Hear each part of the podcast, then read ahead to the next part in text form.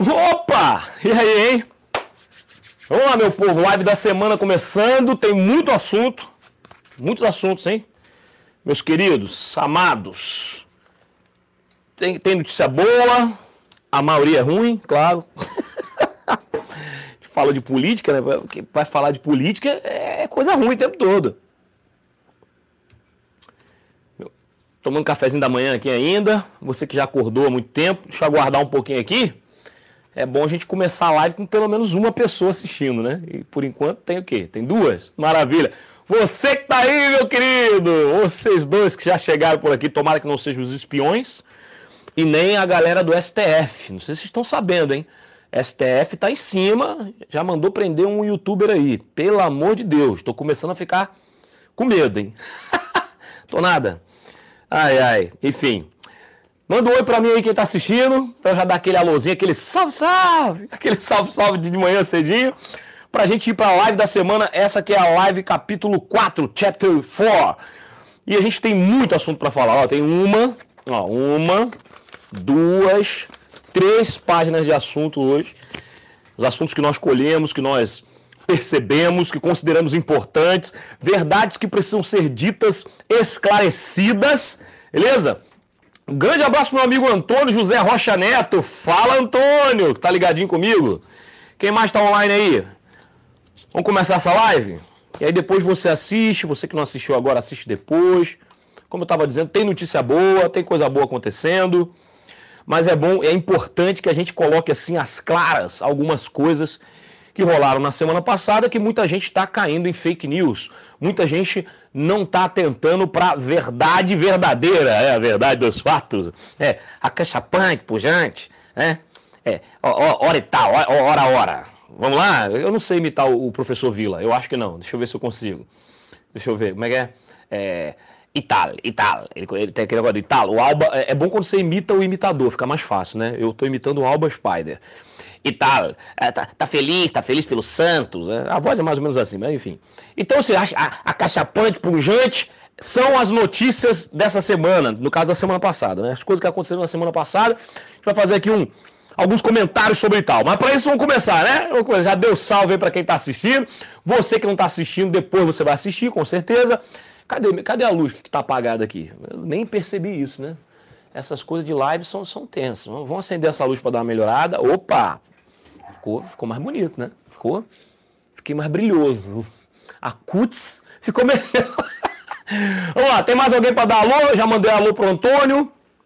Tá chegando mais gente por aqui. Abraço para você que está assistindo a live da semana.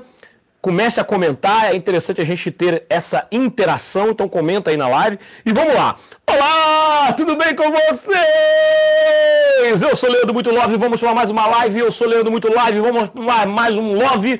E o Love, quer dizer, a live dessa semana é o seguinte: tem vários assuntos, vários. E o primeiro assunto é o seguinte: João Dória, isso mesmo, João Dória, rapaz, eu já fui, eu já fui um cara que, que admirei o João Dória por um pequeno período de tempo. Depois eu percebi que ele é um charlatão aproveitador. Mas eu vou contar para vocês o que aconteceu comigo para eu considerar o João Dória um charlatão. Foi muito tempo atrás, lá em 2016, 2017, que eu já considerei ele um charlatão. E aí vocês vão entender por que, que de fato, a população, a sociedade está já é, repudiando o João Dória. Da mesma forma que já está repudiando o Luciano Huck. Para vocês que não sabem, Luciano Huck e João Dória são é, possíveis pré-candidatos à presidência do país em 2022. E o João Dória, todo mundo sabe que ele fez aquele Bolso Dória, né? E disse que não, que não foi ele, que foi uma questão popular e que ele nunca teve alinhamento com o presidente Jair Bolsonaro. Olha só, só idiota para acreditar numa coisa dessa. Vocês devem lembrar muito bem quando João Dória veio lá de São Paulo, saiu de São Paulo, foi até Brasília ou foi o contrário? Não, saiu de São Paulo, foi no Rio de Janeiro para tentar falar com o Jair Bolsonaro no condomínio do Jair Bolsonaro. Naquele período que o Jair Bolsonaro estava lá no condomínio, recluso por conta da facada, João Dória foi lá tentar falar com o Jair Bolsonaro. O Jair Bolsonaro não atendeu ele, não pôde atendê-lo, né? Foi na, durante a facada ou antes?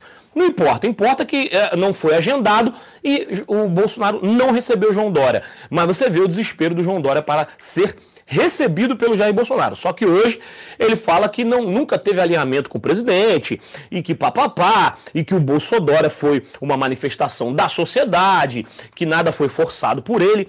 Mentiroso. Quando você pega uma pessoa mentirosa assim, você já entende que ela não vale o seu voto. Então fique atento com o João Dória. Você, brasileiro, você brasileira, em 2022, João Dória vai vir cheio de conversa fiada. Vai ser um dos caras que vai atacar o Bolsonaro. Lembre, ó, vou colocar aqui uma. Uma. Pre, uma, é uma preleção. Não, que preleção? uma, pre, uma predição. Uma prestidigitação. Sei lá, eu estou prevendo. Okay? Eu vou falar para vocês aqui isso, porque eu vou dar de profeta agora, vou profetizar. Agora funcionou, achei a palavra que se encaixa. Vou profetizar. João Dória, além de Luciano Huck, é claro, muitos outros, mas João Dória vai ser um cara que vai falar muito mal do Bolsonaro na sua campanha. Ele vai ser, vai ser aquela campanha suja, aquela campanha fétida. Por quê? Por causa do caráter dele, que já se demonstrou ser dos piores. Primeiro, que quando ele se uh, elegeu prefeito de São Paulo, até com uma margem bem grande de, de votos, ele disse que não tinha intenção de ser governador. e o que, que aconteceu? Largou a prefeitura na mão do, daquele rapaz lá do, do, do Moreninho, que inclusive está fazendo um péssimo trabalho. Para quem mora em São Paulo sabe muito bem do que eu estou falando. E aí meteu o pé, o Covas lá, o, o Júlio Covas, sabe? Neto Covas, alguma coisa, não é isso? É? Pera aí, gente, deixa eu pesquisar para não dar informação errada. Porque às vezes a gente quer lembrar as coisas da cabeça e a gente não consegue falar direitinho. Então, como a gente está numa live, é bom a gente sempre pesquisar. Uh, vamos lá. Bruno Covas, ele mesmo. o Bruno Covas está no lugar do João Dória. E o Bruno Covas, inclusive, está fazendo um péssimo trabalho, na minha opinião. Tá? Você que gosta dele, paciência, eu, eu acho que é péssimo. Não sou paulista, então não posso afirmar com 100% de certeza que ele está fazendo um péssimo trabalho. Mas, é, diante das coisas que eu ouço falar por aí, Bruno Covas, ó, zero à esquerda, entendeu? Zero à esquerda, isso aí, zero à esquerda. E aí o João Dória deixou o Bruno Covas lá e meteu o pé para ser o quê? Governador, coisa que ele disse que não tinha intenção de ser. E ao ser perguntado quando ele ganhou para ser governador, logo ali no início de 2019, logo, né? não tinha. Ele falou: não, mas eu não quero ser presidente, agora eu vou trabalhar como governador. E nem acabou o ano de 2019 e ele já está dizendo sobre a sua é, possível candidatura à presidência. E eu vou contar para vocês uma coisa que aconteceu comigo em relação ao João Dória. Um, um, como é que eu vou dizer? Eu tive essa, esse vislumbre e aí eu passei a não acreditar no João Dória. Quando o João Dória se elegeu prefeito de São Paulo, eu fiquei assim, caramba, esse cara, esse cara tá fazendo umas coisas legais. Eu comentava com os amigos, rapaz, você viu lá o que o cara tá fazendo? Fiz até uma postagem falando, rapaz, isso sim que é prefeito. Mas é aquela história, a gente posta as coisas, a gente tem que ter também condição de voltar atrás, de evoluir, de dizer, ó, oh, cometi um erro, falei besteira. Porque, na verdade, esse cara aí não tá valendo a pena, não. E foi justamente o que aconteceu. Teve uma situação em São Paulo que foram comprados drones, vários drones, é, para, é, para fazer monitoramento e ajudar na segurança pública. Os drones seriam entregues às polícias, às forças de segurança, e esses drones serviriam para auxiliar no combate ao crime. Isso aconteceu em São Paulo. Uh, não me lembro o, o, a data agora especificamente, mas acredito que foi em 2017. Tá? E essa notícia repercutiu e eu, poxa, que legal, drones. Tudo bem que não era nenhuma novidade para quem já conhecia os drones, mas era sim uma novidade no uso para auxiliar na segurança. Isso daí sim era novidade. E eu falei, caramba, tá vendo? É um, é um, é um grande, grande gestor. Esse cara realmente, ele é gestor. E ele fala, né? Eu sou gestor, eu não sou político. Eu sou gestor. Acelera. Acelera, eu sou gestor. Ele fala muito isso e eu, de fato, concordei ao ver que ele estava é, levando os recursos públicos de forma inteligente ao combate, da, é, ao combate da violência e tal. E por que não ter drones? Isso é, um, é uma prática muito comum nos Estados Unidos, é uma prática comum na Europa. Por que não no Brasil drones auxiliando no combate ao crime? Na minha opinião, os drones tinham que ter metralhadora, entendeu? Tinha que ser tipo Vingadores ter uma arma, um, um, algoritmo e saía detonando todo mundo que era vagabunda. Mas enfim, não, vamos lá. Então, o que, o que acontece? Quando o João Dória comprou esses drones, ele fez uma postagem no Facebook oficial lá da prefeitura e também no dele. E aí foi o meu grandíssimo espanto. Né? Eu me espantei absurdamente. Por quê? Na postagem do João Dória, estava escrito assim: é, adquirimos drones para o combate é, da violência em, nosso, em nossa cidade, né, lá em São Paulo. Esses drones serão colocados é, na mão do, enfim, na, do, do, dos policiais, eles receberam treinamento. Cada drone custou em média 40 mil reais. Pronto, aí eu fiquei com a pulga atrás da orelha. Inclusive eu fiz uma postagem, é, um comentário, comentei a postagem dele e disse assim, olha, é, eu, eu admirava muito o João Dória, não vou dizer que ele é o culpado, mas vou dizer assim, João Dória, se você estiver lendo isso, não sei se ele leu, acredito que não, mas eu, eu, fiz a minha parte. Estiver lendo isso, eu vou te dar uma dica. Chegue junto à sua assessoria, ao pessoal da a sua equipe de compras e reveja esses valores de drones. Por que, que eu estou dizendo isso? Porque o drone que foi mostrado na reportagem que ele compartilhou, que o João Dória compartilhou, era o, o DJI, o Phantom, na época o Phantom 3. Acho que até tinha um Phantom 4 já, ou não? Já, já tinha um Phantom 4. Mas os drones que foram mostrados na reportagem eram o Phantom 3. Que hoje, custa, hoje, 2019, está custando em média de 5 mil reais. 4 mil reais, 5 mil reais, o Phantom 3. Não, tá, acredito que não esteja mais sendo fabricado, mas você consegue comprar ainda de pessoas que têm estoque e estão vendendo ainda no valor entre 4, 5 mil até quem sabe 6 mil reais. Vai depender do quanto você é trouxa e não pesquisa. Mas se você pesquisar, você vai conseguir mais barato. E aí, na postagem estava dizendo que os drones eram até 40 mil reais. Peraí, não, peraí, olha só, 40 mil reais? Então a gente tem que analisar e podemos afirmar que, de acordo com essa postagem, a gente entende que existe um superfaturamento no preço do drone. Porque eu sou piloto de drone, certo? Eu faço imagens aéreas na minha produtora, vendo imagens aéreas. Então, assim, como um drone que custa 40 mil reais, só que o drone que aparece na reportagem é o Phantom 4, aliás, o Phantom 3. É o DJI Phantom 3. 40 mil reais? Peraí, com 40 mil reais eu compro 10 Phantom 3. Entre 8 e 10 Phantom 3. Vocês entenderam? E assim, nem o Spyron, o, o, aliás, o Spyron não, o Spire, o DJI Inspire, o, o Inspiron, sei lá, é inspiração, traduzindo, esqueci agora. Não custa isso tudo. Se eu não me engano, o, o, o, o Inspire. Eu vou olhar aqui, falo para você, quer ver? Vamos olhar aqui rapidamente. Ó, no Mercado Livre, sem pesquisar muito, tá? Não vou pesquisar muito, não vou ter dor de cabeça. Né? Aqui, ó, o, o, o DJI Inspire. É Inspire mesmo? Eu estou falando errado. É Inspire. O DJI Inspire 2, né? Pô, 21 mil. Perceberam aí, ó? Eu nem pesquisei muito, não. 21 mil, o 2, tá? Com todas as licenças, o cara vendendo aqui, com vários. E tem o, o, o Spire 1, que custa 8 mil. Perceba? Aí vem um com kit, com mais bateria, não sei o que, não sei o que, 23 mil. Então nem o Spire custa 40. E o cara falou, e, e volta a dizer, na matéria tava lá o Phantom 3. E aí tava lá, 40 mil reais. Ou seja, naquele momento eu falei, esse Dória é um 71. Ele diz que não quer dinheiro, que não quer enriquecer ilicitamente, porque já tem dinheiro, porque é gestor. Eu sou gestor, eu sou gestor. Ele fala isso, mas a verdade é que ele já é, já se demonstrou um mau caráter. Ah, Leandro, mas não foi ele, foi a equipe dele que enganou ele. Então, é um péssimo gestor, concorda comigo? Ah, foi a equipe dele que enganou ele, então ele não é gestor, ele é um péssimo gestor. Porque se eu sou administrador de uma empresa, se eu sou é, líder de uma equipe, eu tenho que verificar as coisas. Eu não posso simplesmente dar liberdade a qualquer pessoa fazer o que quer. Porque, infelizmente, o ser humano é meio treteiro. Então, se você dá total liberdade para uma pessoa, ela pode, de forma safadita, enroladita, pode tentar mentir para você e fazer você gastar mais. E aí você, como gestor, como administrador, vai ficar de olho.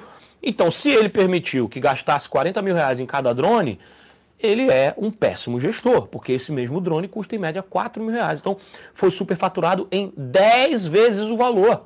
Perceberam? Então, ó, e aí o que, que aconteceu nesse final de, né, nessa semana passada? Teve uma homenagem uh, à Polícia Militar de São Paulo, com a presença do João Dória e do Jair Messias Bolsonaro. Pesquisa na internet. Vai lá, não dá para te mostrar aqui na live, mas é muito top Falando em live, deixa eu ver uma coisa aqui rapidinho. Eu, eu queria fazer uma coisa é, que eu esqueci. Era para ter começado já assim, mas é que eu tive uma ideia ontem que eu, que eu sou o. Vocês sabem, eu sou locutor de rádio, né? Eu, eu, eu trabalhei em rádio durante sete anos.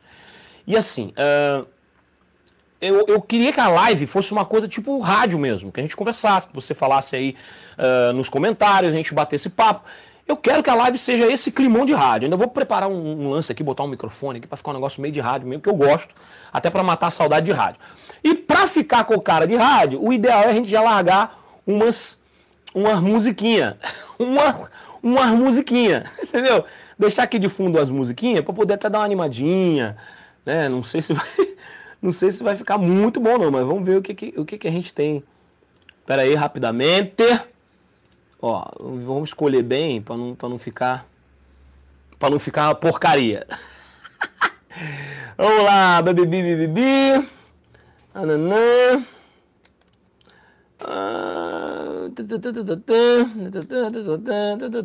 Bom, vou deixar aqui rolando uma musiquinha, vou botar baixinho. Pra me animar também, meu ritmo ficar melhor para você falar. Música ajuda, tá? Você que não sabe disso. Sabe por que, que os, os locutores ficam sempre usando música no fundo? Porque ajuda, de verdade, ajuda de verdade. É, é uma coisa impressionante. Então, vamos lá. Opa, aí eu deixo baixinho aqui, para não incomodar vocês, mas eu ouvindo eu fico mais empolgado. Voltando ao assunto aqui.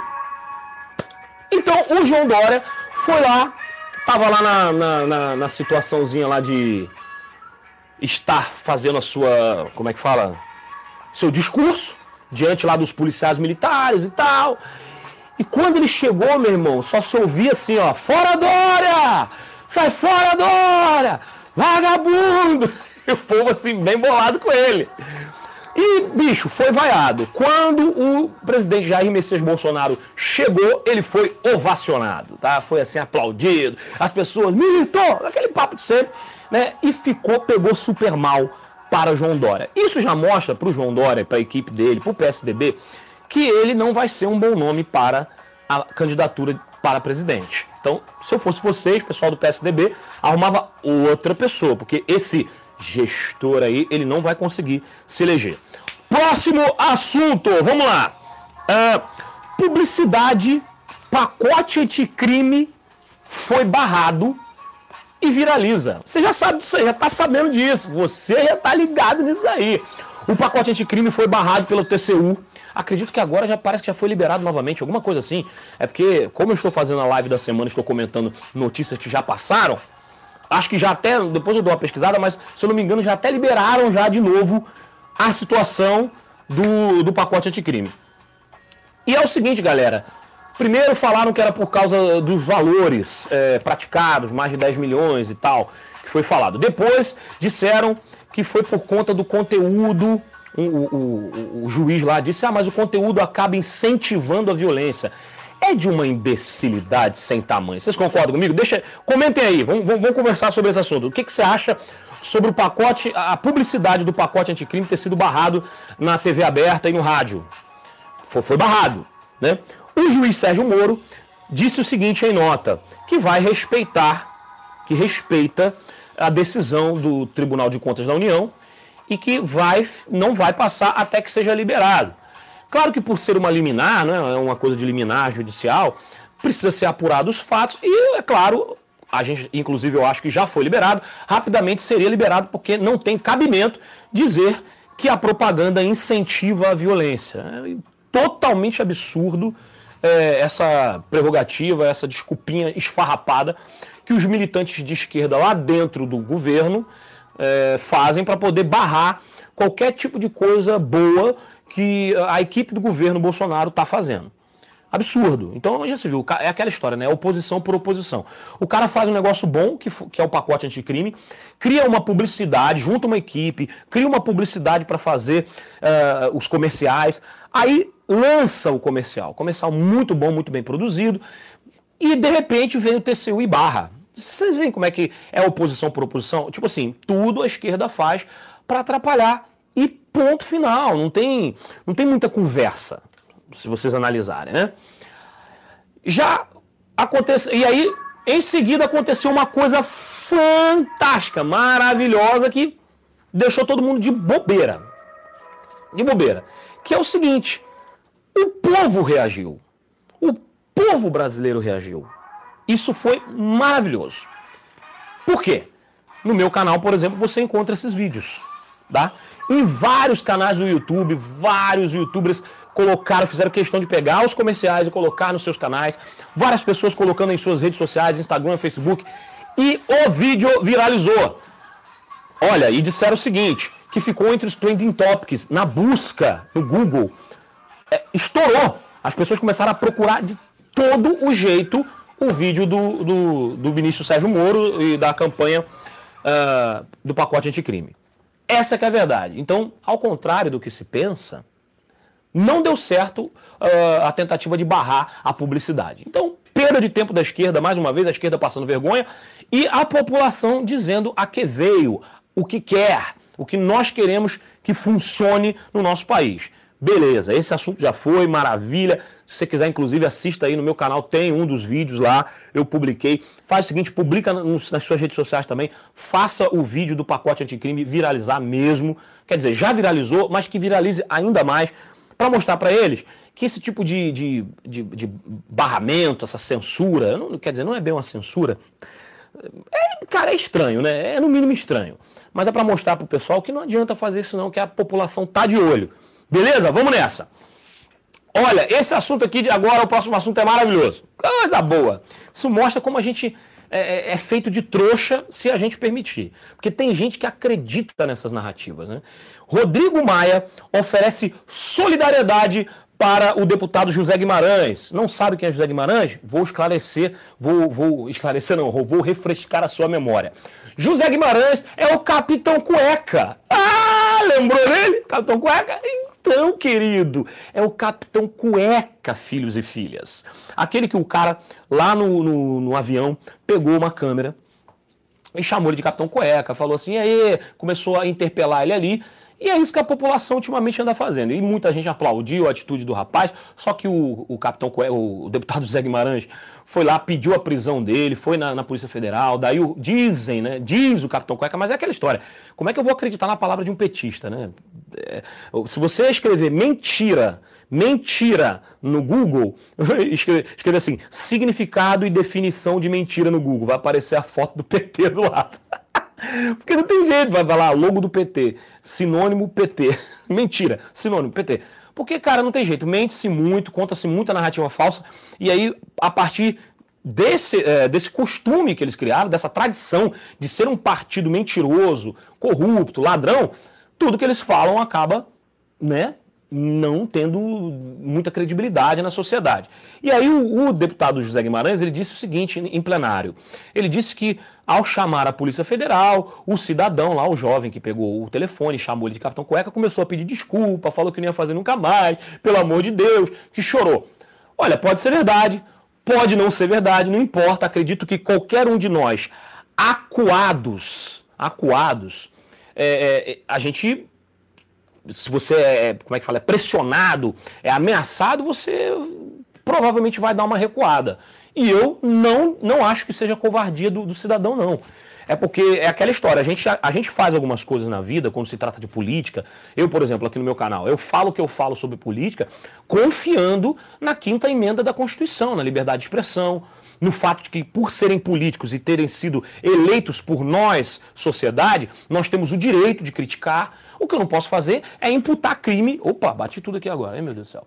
O que eu não posso fazer é imputar crimes ou coisa do tipo para esses uh, parlamentares. Mas criticar o trabalho deles, dizer que eles são, são péssimos eh, parlamentares ou etc., cara, tranquilo. E no caso do Capitão Cueca, é uma questão judicial. Aconteceu de fato que o, o, assessor dele encheu a cueca de dinheiro.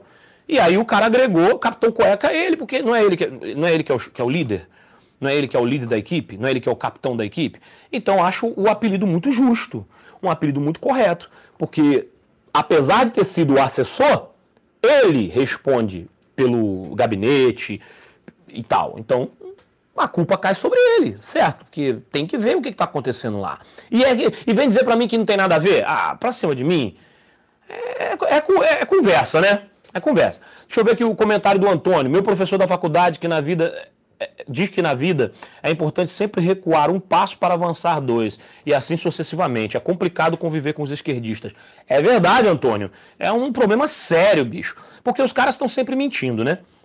E aí eu fiquei impressionado com a atitude do Rodrigo Maia, o presidente da Câmara, o Nhonho. Olha ele, olha ele, olha ele. o Nhonho tava lá. ele tava lá, o presidente, e, e, e, estendeu solidariedade ao Capitão Cueca, ao, ao deputado Zé Guimarães, ao Capitão Cueca. É, e aí pronto, meu amigo. O deputado Otone, Otone, Otone, sei lá, que é um deputado da bancada evangélica, ele foi lá e detonou esse Zé Guimarães falando, falou umas coisas lá, falou mesmo, esse Capitão Cueca e tal. E procura na internet você vai ver. E falou umas verdades, deu uma confusão danada, mas o que me impressionou nessa história toda é o Rodrigo Maia estendendo solidariedade ao Capitão Cueca. Você vê como é que são as coisas? Você vê como é que é a política? Política é isso aí, gente. É o cara que estava dizendo lá que queria ajudar, que ia passar a reforma da Previdência, que não tem problema nenhum com o pacote anticrime, e já, já adiou pela quarta vez a votação, né? E a gente vai vendo as reais intenções do Rodrigo Maia, que também disseram aí que pode vir a candidata à presidência, no caso se o João Dória não for, ele vai ser vice na chapa, umas coisas assim. Ou seja, os caras querem fazer o quê? Querem o poder. Eles querem isso. Vocês têm que entender que o que eles querem é o poder. Então, esse papo de achar que eles são bonzinhos, o Estado não é bonzinho, tá? O Estado não é bonzinho com ninguém. O Estado não se preocupa com você. O que o Estado quer é poder. Então fiquem atentos aí. O Estado não é amigo de ninguém. Nem o governo Bolsonaro não é amigo de ninguém. Tá? Isso aí tira da sua cabeça. Eu sou, eu sou a favor do governo Bolsonaro, eu votei no Bolsonaro, ok. Mas eu não sou idiota. Então eu fico de olho. Esse papo de achar que o Estado é meu amigo, Estado não é seu amigo. O, o comerciante não é seu amigo. Patrão não é seu amigo, tá? Todo mundo tem um porquê de certas atitudes. Então fica ligado nisso aí. Rodrigo Maia me decepcionou mais uma vez e dessa vez aí dando solidariedade ao Capitão Cueca. Vamos lá. Quero te fazer uma pergunta aqui. O que, que você acha da crise no PSL? É o assunto, mais um assunto que aconteceu semana passada e eu quero comentar com vocês. Crise no PSL. O que dizer sobre isso? Eu não vou me estender muito nesse assunto, não. Não, não vou. Sabe por quê? Porque eu acho o seguinte: Bolsonaro é Bolsonaro independente do PSL. Entenderam? Pronto. Ele pode ir pro DEM. Olha só, tá ok? Olha só, tá ok? Eu vou pro DEM. No tocante eu não vou pro DEM, porque o DEM me lembra demônio, tá ok? Brincadeira sadia aí. então, pro DEM ele não vai porque lembra demônio. Mas eu posso também ir pro PROS, tá ok? Pro PROS, porque no PROS tem prós e contras. que piada péssimo. Então não sei, ou se ele vai pro PRO, se ele vai pro Patriotas, não importa, onde o Bolsonaro for, o Bolsonaro vai continuar sendo Bolsonaro. E analisem bem, gente, o PSL não era nada antes do Bolsonaro. Não era nada. Tinha o quê? Três, três deputados? Agora tem 51, 50 agora que saiu o Alexandre Frota, 49, sei lá. Enfim, não era nada. Então, o, o, o, o, Bolsonaro continua sendo Bolsonaro independente do PSL. Então, na minha opinião, não vai mudar nada. E que bom que ele está saindo do PSL. Tomara que saia mesmo, apesar que está tendo lá umas negociações, umas conversas, mas eu tomara que saia, porque o PSL está aí com esse negócio de fundo partidário, é, tá com o negócio do laranjal lá, e pega mal, entendeu? O, o presidente ali, sai fora mesmo e segue vida, segue para frente. Vai ficar junto com esses caras que ficam puxando para baixo? Não vai dar certo. E eu vou dizer de novo essa frase: ó, Bolsonaro continua sendo Bolsonaro sem o PSL. Mas e o, e o PSL? Continua sendo o PSL sem o Bolsonaro? Enfim, pensem sobre isso. É rapidinho sobre a crise no PSL, é o que eu tenho para dizer. Tem que sair fora mesmo. E, e, você e vou sair fora, tá ok? No tocante a isso aí, vou sair fora. Não vou ficar no partido que me coloca para baixo, tá ok? No tocante a isso aí. É isso, cara. Não tem muito o que discutir. Vamos lá. Quero parabenizar a esquerda. Rapaz, quero parabenizar a esquerda, hein? Você não acredita? É verdade, ó parabenizar a esquerda por ter marcado uma manifestação pela primeira vez em um fim de semana. Então, evitando assim prejudicar um dos maiores e mais importantes direitos da população, do cidadão de bem, que é o direito de ir e vir. Marcando no final de semana, eles não atrapalham tanto assim. Atrapalha, mas não atrapalha tanto assim. E o, agora, não adiantou muita coisa, porque essa manifestação que foi marcada no final de semana era pelo Lula livre. Só que já mudou. Parece que Lula livre não está sendo mais usado, não. Por conta que o Lula não quer sair da cadeia. É justiça para Lula agora, hein? Então, Lula livre não é mais um mantra da esquerda. Olha aqui, olha que coisa mais patética, né, cara? Os caras gritam Lula livre desde 2018 que grita Lula livre, Lula livre. Lá do início de 2018, que foi quando ele foi preso, ou, 2017, ou final de 2017, não lembro agora. final de 2017, né? Meio de 2017. Enfim, foi preso e o povo começou: Lula livre, Lula livre. Virou aquele mantra, ninguém solta a mão de ninguém, a esquerda fazendo essa maluquice, Lula livre, Lula livre. E aí, quando o cara era para ir para o regime semi-aberto, ele: não, não quero sair, só vou sair daqui quando eu for inocentado. e agora o povo fica como? fica igual um bando de trouxa sem saber o que dizer. E aí mudam de Lula livre para justiça para Lula. Mas independente disso aí, parabéns à esquerda que marcou uma manifestação no final de semana. Isso aí é muito bom, achei é, é, importante. Beleza? Esquerdistas aí aprendendo a ser gente. Isso é muito bom. Olha, a Globo né, e a extrema imprensa dizem que Bolsonaro foi vaiado em Aparecida. É como a, a, a imprensa está noticiando. Bolsonaro foi vaiado e não sei o quê, e ele foi recebido com vaias. O Jornal Nacional falou isso. Só que tem vários vídeos na internet desmentindo, né, tirando aí, comprovando a verdade. Bolsonaro não foi vaiado. Claro, tinha gente vaiando? Tinha gente vaiando mas eram minoria. A maioria das pessoas estava aplaudindo a presença do presidente, com orgulho do presidente ali, e isso é bom de se deixar aqui bem claro. Então, mais uma vez, a Globo e a extrema imprensa mentindo com uma narrativa mentirosa a respeito de um fato, criando, como sempre, eles criam factoides. Continuando a falar da imprensa, G1 tem a sua menor taxa de audiência na história do canal de notícias é, fechado, né? Porque ele, ele, é um canal fechado, mas tem a menor audiência da história. Quando o G1 iniciou, ele já foi um dos canais de maior audiência é, é, na grade de canal fechado. Porém, desde que o presidente Jair Bolsonaro assumiu, desde que o governo mudou, a audiência do G1 caiu em 35%. Desde janeiro até hoje, não, isso não é fala minha, não, gente. Procura na internet aí a notícia. Isso foi. Tudo bem que o UOL não é um portal que eu confio de muita confiabilidade. O UOL é um portal que ele fala as coisas de acordo com a sua necessidade, ele, ele inventa narrativa também. O UOL, Folha de São Paulo, essa galera mente muito. Mas é, essa notícia eu vi no UOL e não é, vou dizer que é verdade, que é mentira, mas eu pesquisei em outros, em outros locais também e, e vem a mesma informação. Tem lá o, o Portal 360, o Pleno News, são portais independentes que não, não costumam fazer narrativas falsas, 7-1, como a maioria da extrema imprensa, né?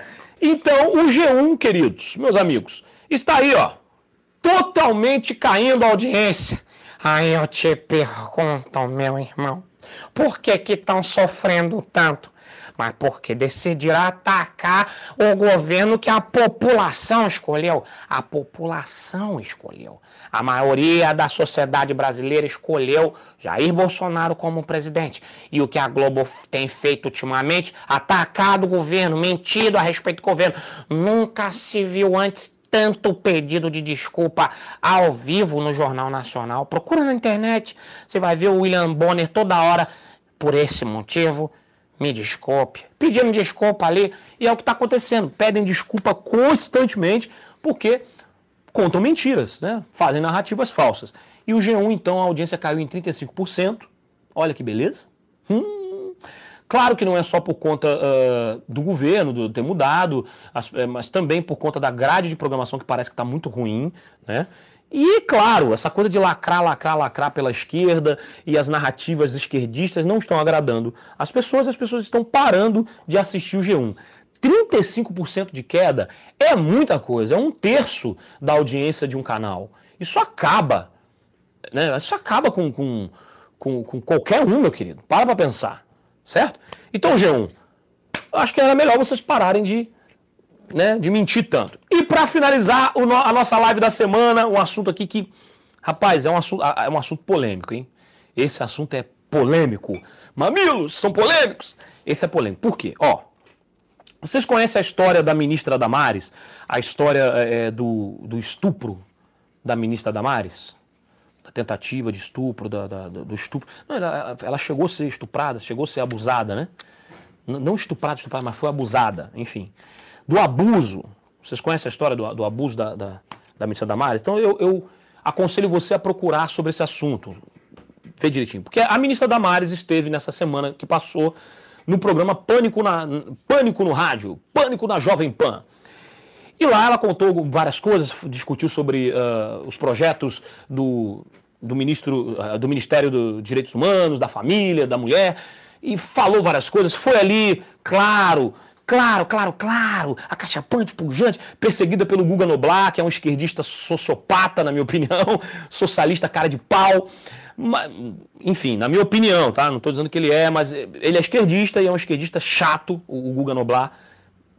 Péssimo. Nossa, é ruim, tá? Hum.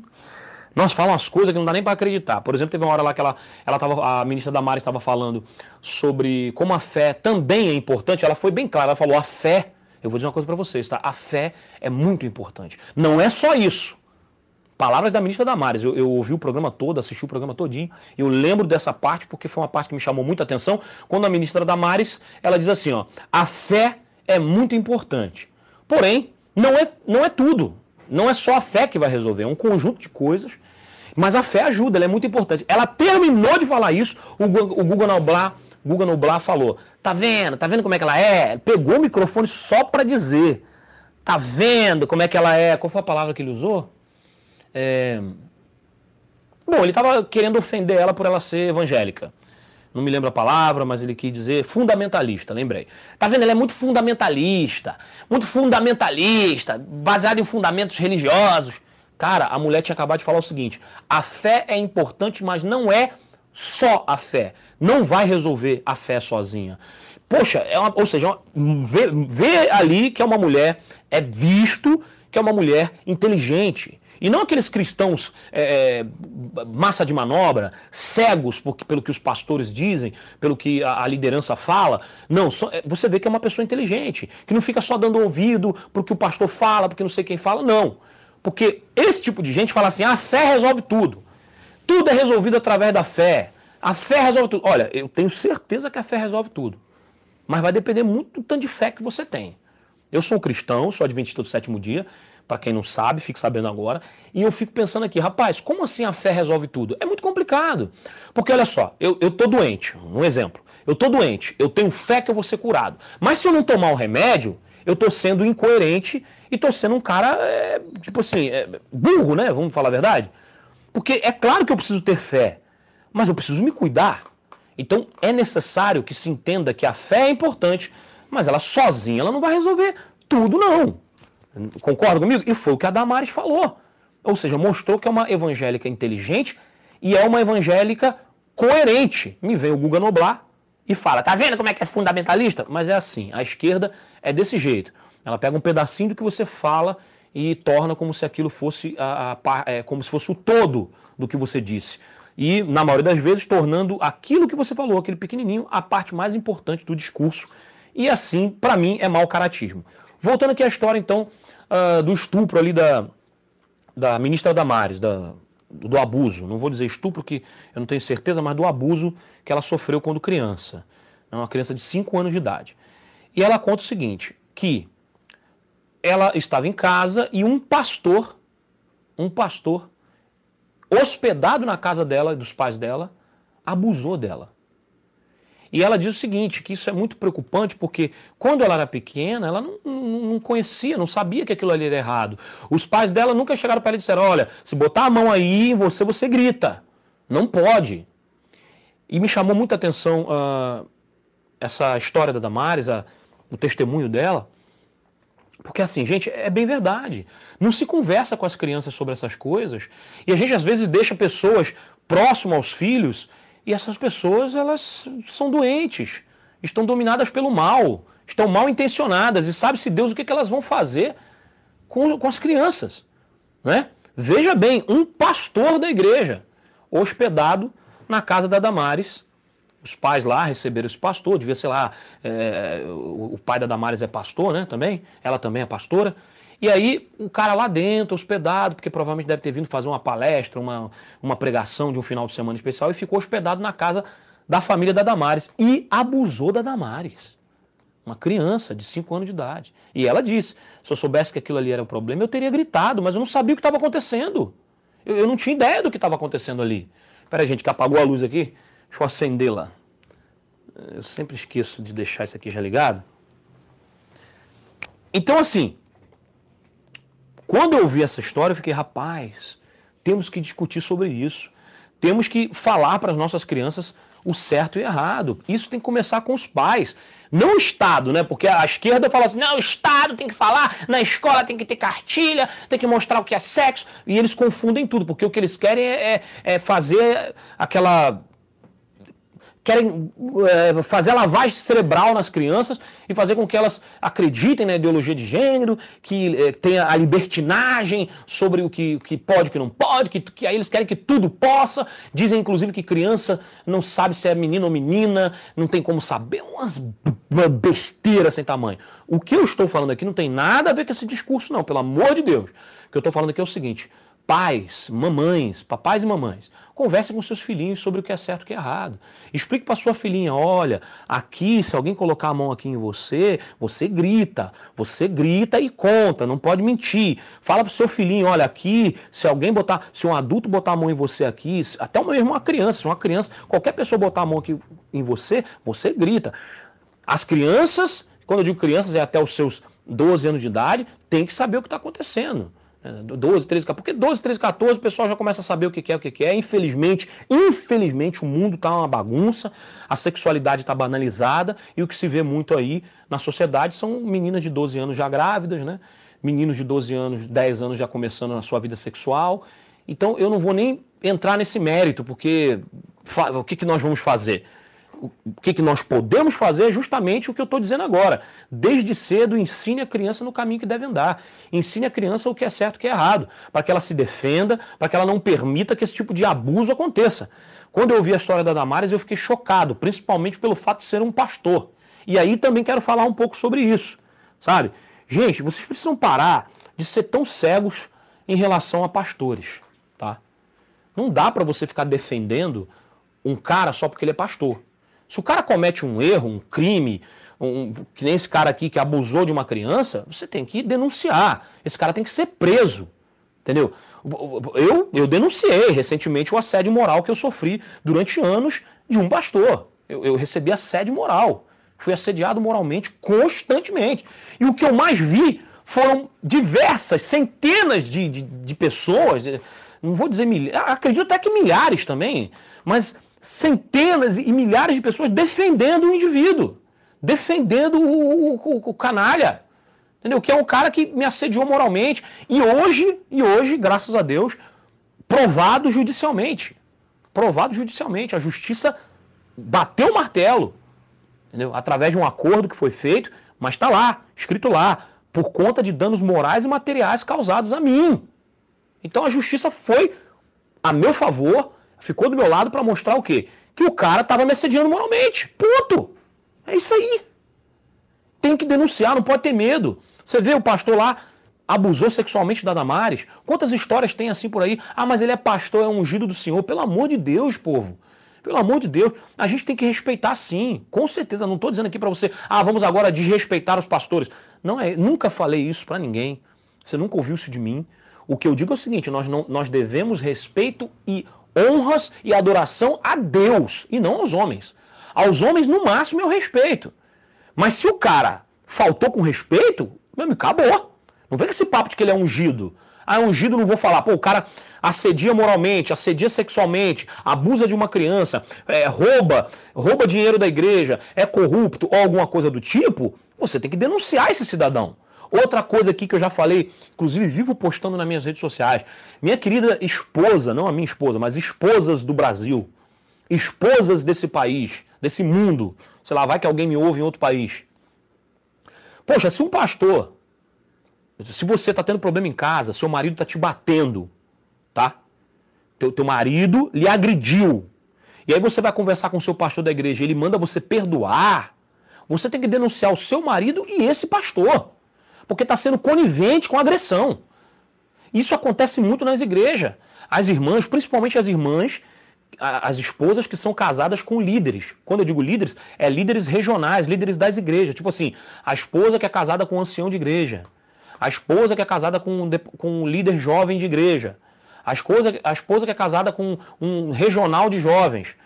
Rapaz, se o seu marido te, te é, ameaça, se o teu marido te agride, se ele te bate, se ele te estupra. Ah, mas Leandro, não existe estupro dentro do casamento. Claro que existe. Claro que existe estupro dentro do casamento. Você está louco? Como não existe? Se você chega para sua esposa, você é casado, e você quer transar com sua quer fazer sexo, quer fazer, e ela diz não, você tem que aceitar, ela não quer naquele momento. Aí se você força, ah, Leandro, mas peraí, é, é defina essa questão de forçar. Estou falando forçar.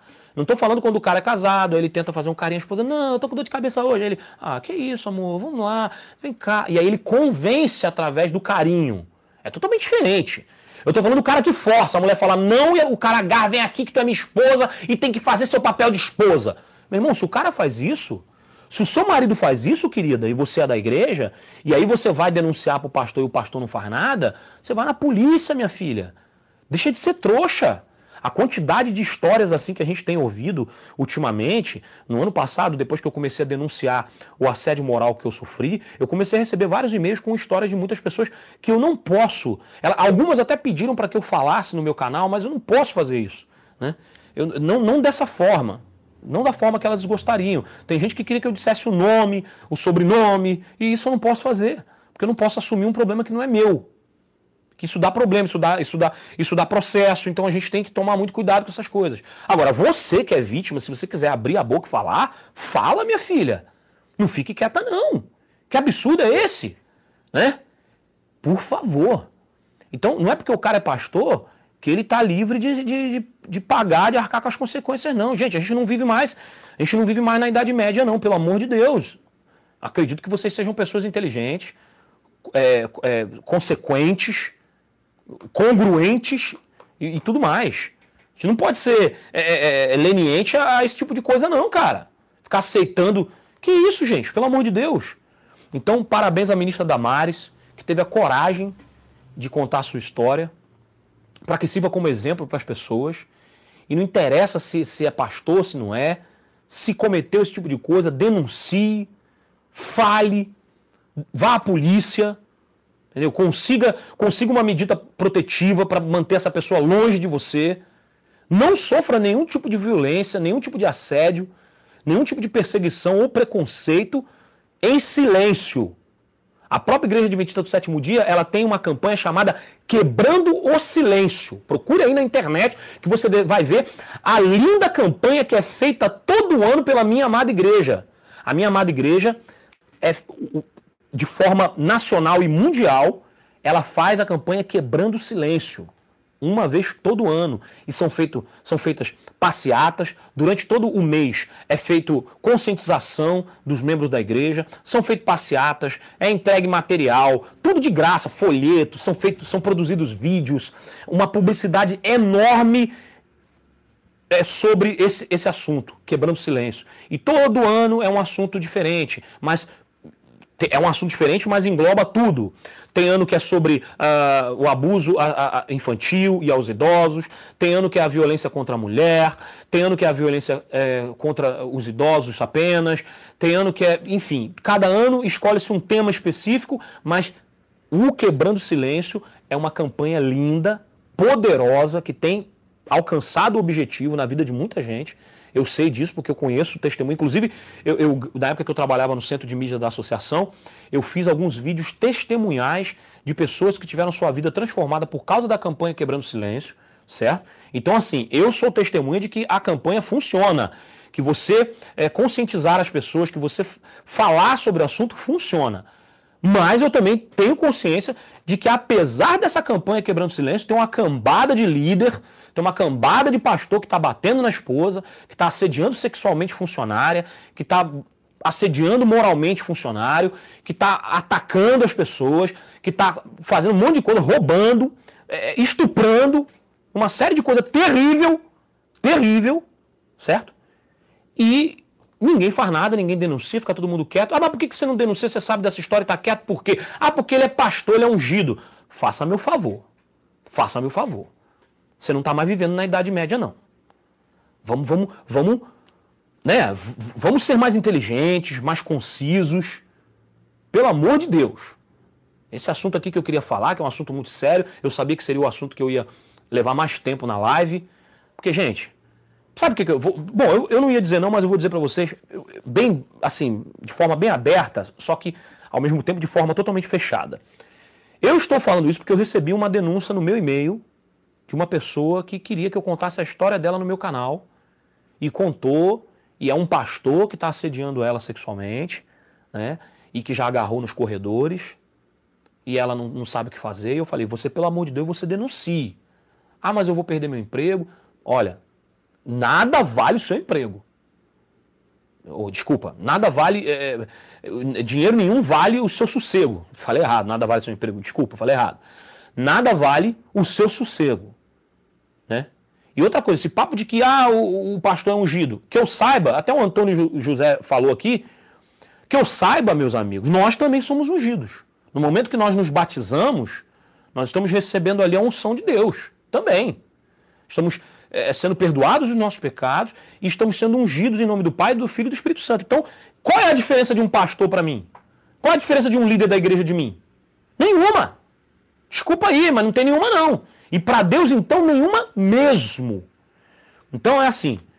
Está acontecendo com você, meus queridos? Está acontecendo com você? Denuncie. Não fica quieto, não. Tá bom, minha irmã? Tá, quando você assistir esse vídeo aqui, se você assistir, minha irmã querida, não fique quieto, fique quieta, não.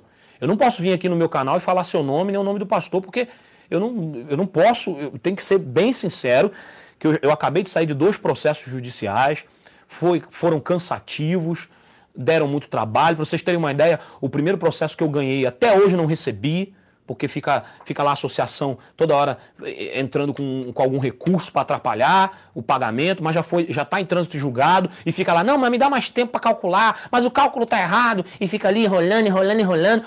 Então, assim, é muito cansativo o processo judicial e eu, eu quero distância disso. Pelo menos por um tempo. Né? É claro que eu não vou ficar quieto também se eu, se eu for falsamente acusado desse tipo de coisa. Vou atrás dos meus direitos sempre.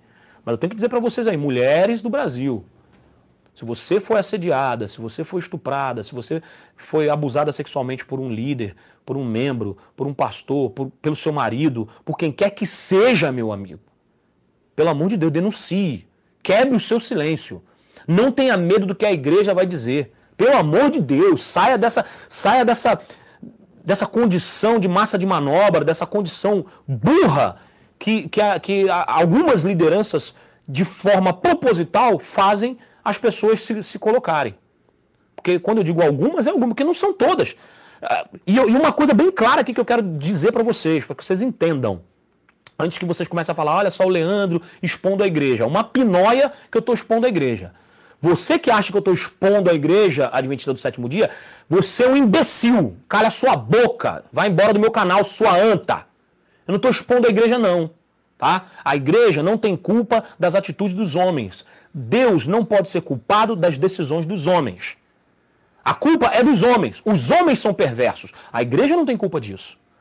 Eu amo a minha igreja e eu falo o que falo justamente para defender a minha igreja. E aqui já disseram para mim, inclusive, né, numa situação lá específica do processo, foi dito que por minha causa os dízimos e ofertas não estavam sendo devolvidos, que as pessoas não estavam devolvendo. Por minha causa? Qual foi a vez que eu disse para alguém aqui não devolver dízimo? Eu disse isso para vocês aqui. Qual foi a vez que eu disse que você não deve devolver oferta? Meu amigo, eu sou do seguinte pensamento: dízimos e ofertas são um exercício de fidelidade a Deus. Você tem que fazer isso. Agora, o que, que os líderes vão fazer com esse dinheiro, aí é problema deles, com Deus. A minha parte eu estou fazendo. Eu sempre fui desse pensamento. Ah, Leandro, mas não é nada bom você ver os caras andando de carrão, os caras tendo milhões de auxílios, auxílio terno, auxílio escola, que o filho do cara estuda até os 18 anos com o dinheiro do dia. Mano, isso não é problema meu. Eu não estou nem aí com isso. A Bíblia me ensina a devolver meu dízimo e minha oferta. Agora, se os caras estão fazendo coisa errada com dinheiro, aí eles é que vão pagar o preço a Deus. Agora, se eu descobrir que os caras estão fazendo coisa errada com dinheiro, se eu descobrir um cara, olha a diferença. Igreja, tá aqui a igreja, igreja, um monte de gente, um monte de gente, milhões e milhões de pessoas. No Brasil são milhões de pessoas, né? Na igreja adventista, só no mundo são milhões de adventistas. E tem algumas pessoas aqui, 100, 200, 300, mil. Se eu descobrir que mil pessoas estão desviando dinheiro, eu vou denunciar. Se eu tiver prova, se eu né, eu vou denunciar. É assim que tem que ser feito. Agora, não vou parar de devolver meu dízimo por causa de pessoas que estão roubando dízimo, não. Porque tem outras milhões de pessoas aqui que, que são beneficiadas de forma correta com a devolução dos dízimos e ofertas. Porque um dos motivos principais disso é para a pregação do evangelho, é para auxiliar quem necessita, para seja o que for. Não é por causa de 10 pessoas que eu vou de deixar de devolver meu dízimo e minha oferta. Vocês entenderam? Mas se eu descobrir que essas 10 pessoas estão roubando, aí eu vou denunciar. Sempre. Sempre vou denunciar. E não tem nada a ver com expor a igreja. Tem a ver com exortar o erro. Tem a ver com expor o erro para que o erro pare, pare de acontecer. Vocês entenderam? Então, antes que você venha falando que eu estou falando da igreja, cala sua boca, vai embora do meu canal, some da minha vida, porque não é essa a minha intenção, nunca foi. Eu não tenho nenhuma intenção de, de, de expor a, a minha amada igreja. Pelo contrário, eu quero ajudar muito a minha igreja. Sempre foi essa a minha disposição. Desde quando eu trabalhava na, na, na, igreja, na associação, e antes de eu trabalhar na associação, eu sempre fui um cara que ajudei na igreja enquanto estava na igreja. Sempre fui envolvido com programação de jovens, sempre cantei, sempre. Pô, já fui diretor de jovens na igreja de São Vitor, lá no Rio de Janeiro. Então, assim, cara, eu quero fazer minha parte. Agora, ficar calado vendo os outros fazer coisa errada, pelo amor de Deus, hein? Pelo amor de Deus. E para fechar esse assunto e para fechar a live, que já está acabando, já estamos em 56 minutos, e eu quero sempre fazer aí em uma hora no máximo, eu quero falar para vocês, baseado aqui nessa história de pastores, eu quero dar uma boa notícia para vocês, né? Porque aquela história, a gente está falando aqui daqueles pastores que são vacilão, que são 71, que são bandidos, que são safados sem vergonha. Existem? Existem. Mas eu quero deixar bem claro para vocês que são a minoria. Eu nunca entendi que a maioria dos pastores não prestam. Não, não, não. Eu sempre entendi que é a minoria. E é uma minoria mínima mesmo. É tipo coisa de menos de 1%. Se tem, se tem 10 pastores, se eu tenho 10 pastores aqui, meio pastor é, é, é vagabundo. Meio pastor é vagabundo. O resto é tudo gente boa, é tudo homem de Deus, é tudo servo fiel, é tudo, tudo se esforça de maneira sincera na causa de Deus. É a minoria é menos de 1% dos vagabundos que tem por aí. Infelizmente, esse menos de 1%, tem, eles têm feito coisas tão absurdas, tão terríveis, que está chamando muita atenção. Infelizmente. Igual esses dias eu vi uma publicação do pastor Ezequiel, eh, do ex-pastor, né, Ezequiel Gomes, que ele botou a foto lá de um líder de desbravadores que estava fazendo uma palestra sobre os, os, os vilões de, do cinema. Provavelmente por causa do filme Coringa, aí ele foi, ele se sentiu inspirado a falar sobre os vilões. E provavelmente o que ele estava dizendo lá, porque tinham várias fotos de vilões, tinha o Coringa, tinha o Darth Vader, tinha, enfim, os, os vilões, né, de desenhos e filmes. E ele provavelmente devia estar tá falando aquela mesma ladainha de sempre, que a gente fica gostando dos vilões. Ah, e daí, cara, que é o Darth Vader aqui, ó. Ah, o Darth Vader, que a força esteja com você. Don't use the force. Não use a força. Cara, e nem por isso eu, eu, eu sou fã do Darth Vader, acho um personagem fantástico mas eu tenho consciência de que ele é de ficção e nem por isso eu sou uma pessoa má. Então esse tipo de idiotice a gente releva. E aí na postagem do Ezequiel Gomes estava dizendo o seguinte: é, será que ele também ele tem aversão a vilões como aquele pastor lá que, que, que fez a, a, sacanagem lá com o Ezequiel, como é que é o nome dele? Marcos Júnior. Será que ele, que ele, ele também tem aversão a pastores como Marcos Júnior e tal? Engraçado que é MJ também, né, cara? MJ também. O do Ezequiel é MJ, e tudo é MJ. Meu Deus do céu! E eu falei assim, pois é, não sei. Mas a verdade é que a gente se apega em assuntos tão idiotas, mas coisas como essa aqui da situação da, da Damares, ninguém quer falar, né? Ninguém quer falar. Então, volto a dizer, os malvados são a minoria, mas nem por isso a gente tem que ficar quieto diante deles. Se eles fizerem besteira, eu acho que nós, como bons cristãos e bons cidadãos, temos que ser, é, temos que ser os primeiros a, a, a denunciar, a deixar claro o que está de errado, para que o errado não aconteça mais e que a gente possa viver no certo. É assim que tem que ser, tá? Então para com esse papinho de ungido aí. Nós já conversamos várias vezes sobre isso. Vocês ficam usando aquela história lá de, de Davi e, e, e, e o Saul lá e tal. Gente, pelo amor de Deus, aquilo foi naquela época, naquela situação, tá? Por favor, parem de ser idiotas. Não faça isso não. Se um pastor, se um, você aí que é casado, descobre que o pastor tá pegando tua mulher, tu vai ficar quietinho porque, porque ele é ungido? Rapaz, se o pastor pegar na mulher, dá das duas uma. Ele vai, vai tomar muita tapa na cara, né? Ou eu vou contar para a igreja toda para ele ficar bem, bem quietinho, pianinho no cantinho dele, para nunca mais fazer isso. Então denuncie, esposas, denunciem seus maridos sim. Se eles te agredirem, se eles te desrespeitarem, se eles abusarem de vocês, quebrem o silêncio, tá?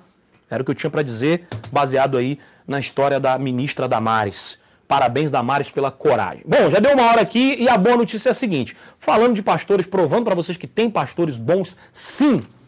Amanhã eu estarei. Olha que maravilha! Amanhã vai ter novidade aí sobre a, a, a, a retratação do, do, pastor e também da minha parte. Né? Tanto eu quanto ele vamos estar nos retratando um com o outro e vocês vão ter acesso a, essa, a esse vídeo. Nós vamos nos retra retratar. Eu vou me retratar com ele, ele vai se retratar comigo, porque eu também errei, obviamente, claro.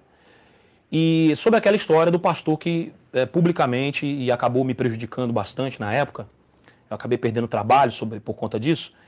É, ele falou na internet que eu, era, que eu era usuário de drogas e que eu tinha ameaçado de morte um colega de trabalho e que supostamente esses seriam os motivos da minha demissão.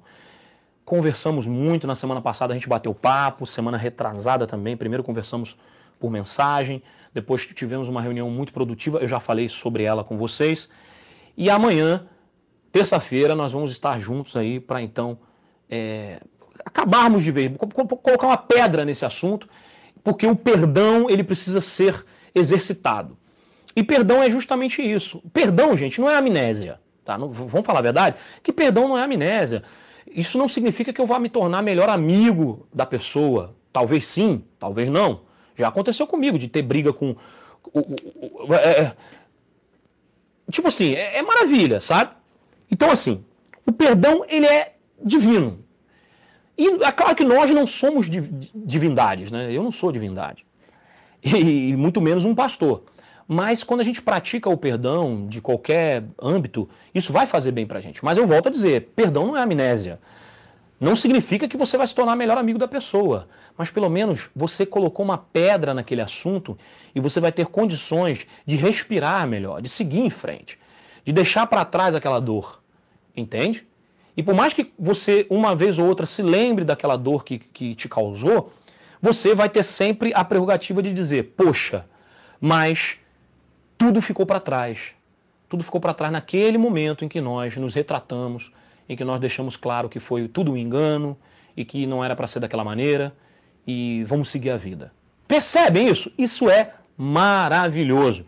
Isso também mostra, é, porque muita gente, né, infelizmente, muita gente desavisada, muita gente massa de manobra, cachapante, punjante, muita gente cega, entendia que toda, todas as denúncias que eu passei a fazer era vingança. Prova, ó, a prova de que não é vingança, deixar bem claro para vocês. Provo para vocês que não é vingança, porque se fosse vingança, eu insistiria até o final com o processo e eu aceitei um acordo. Então, não é vingança. Ah, então era por dinheiro. Também nunca foi por dinheiro. Mais uma vez, a prova de que não era por dinheiro é que eu aceitei o acordo, porque se fosse por dinheiro, eu ia até o final do processo para tentar conseguir o valor total do processo o valor total do processo, eu deixei de lado e aceitei um acordo. Então, mais uma vez, nunca foi por dinheiro. Vou repetir aqui para vocês. Os processos que eu abri contra. Eu vou dizer bem claro, eu gostaria de, de, de ter conseguido abrir os processos contra a pessoa física. Eu queria ter conseguido abrir o processo contra a pessoa física, o causador dos problemas. Mas, infelizmente, o corporativismo impede isso. E aí, quando você abre o processo, você abre o processo contra a instituição. E aí eu tive que abrir o processo contra a igreja. E isso é muito triste. Porque é aquilo que eu sempre falo, a igreja não tem culpa das escolhas, eh, as decisões dos homens.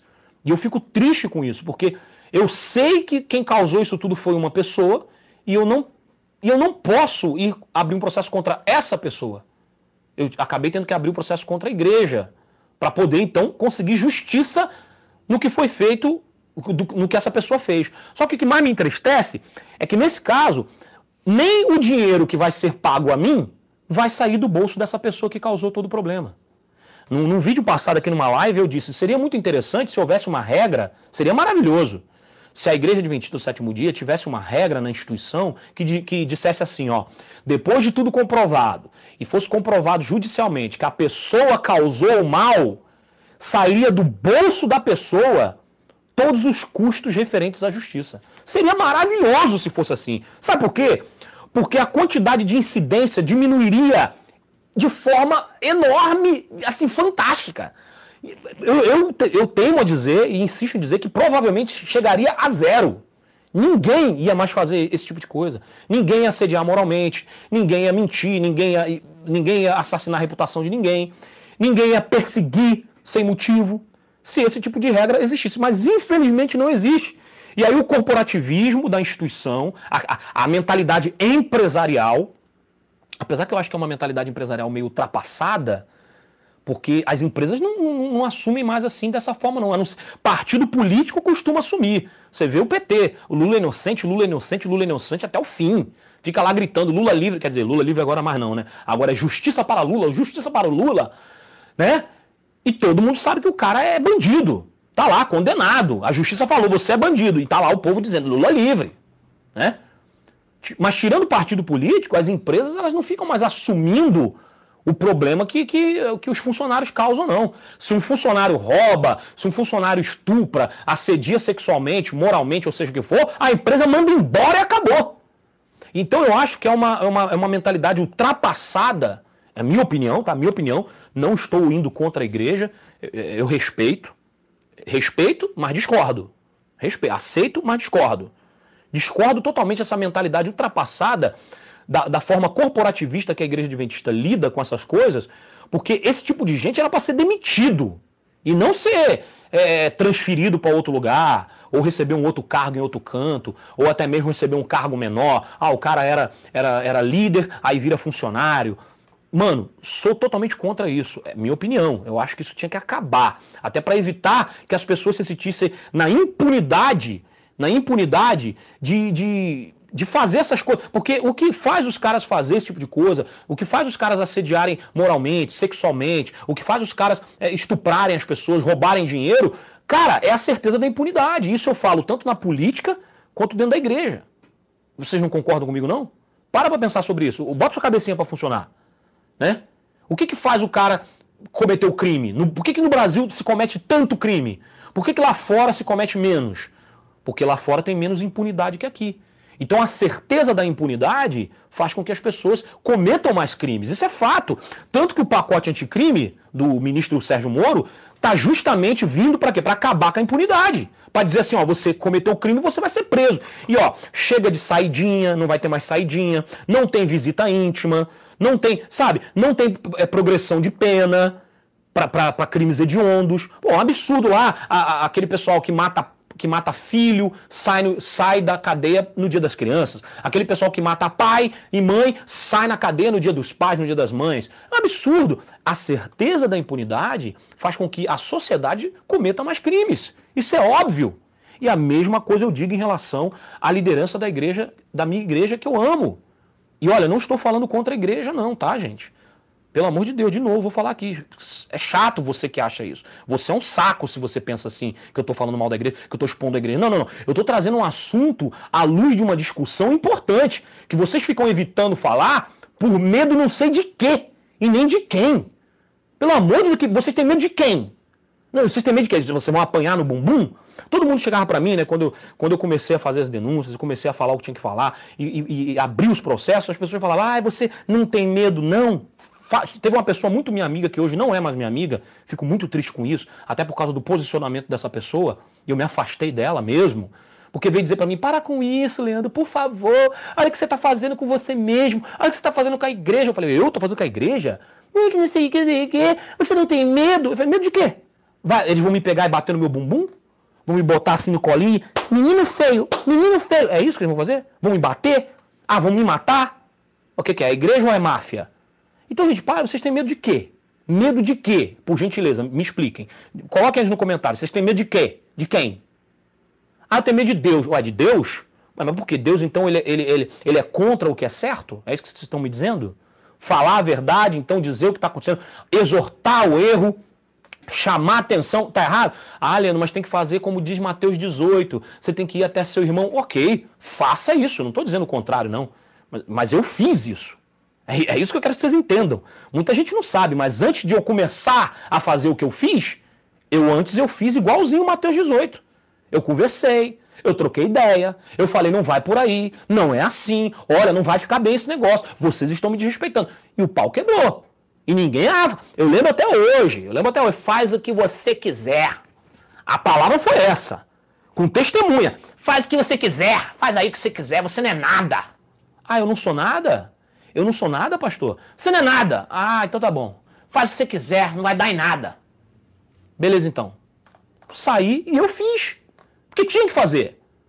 Correto? E aí as consequências, volto a dizer, não foram muito boas, na minha opinião, não foram o suficiente justamente por isso que eu estou falando que, na minha opinião, tinha que ter o seguinte, uma regra.